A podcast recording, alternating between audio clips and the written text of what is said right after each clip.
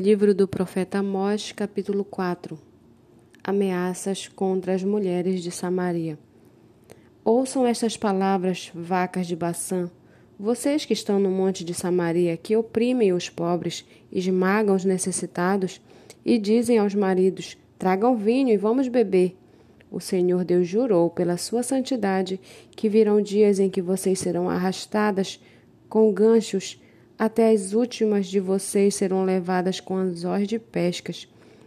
Vocês serão em fila pelas brechas e serão lançadas na direção do Monte Hermor, diz o Senhor.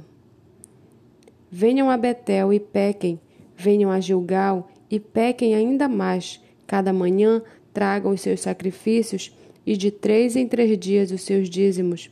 Ofereçam sacrifícios de louvor com pão levedado e proclamem ofertas voluntárias. Tornem público, porque é disso que vocês gostam, ó filhos de Israel, diz o Senhor. Também deixei que vocês ficassem sem ter o que mastigar em todas as suas cidades e com falta de pão em todos os lugares. Mas vocês não se converteram a mim, diz o Senhor.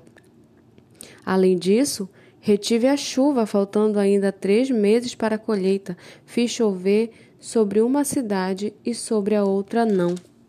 Um campo teve chuva, mas o outro que ficou sem chuva secou.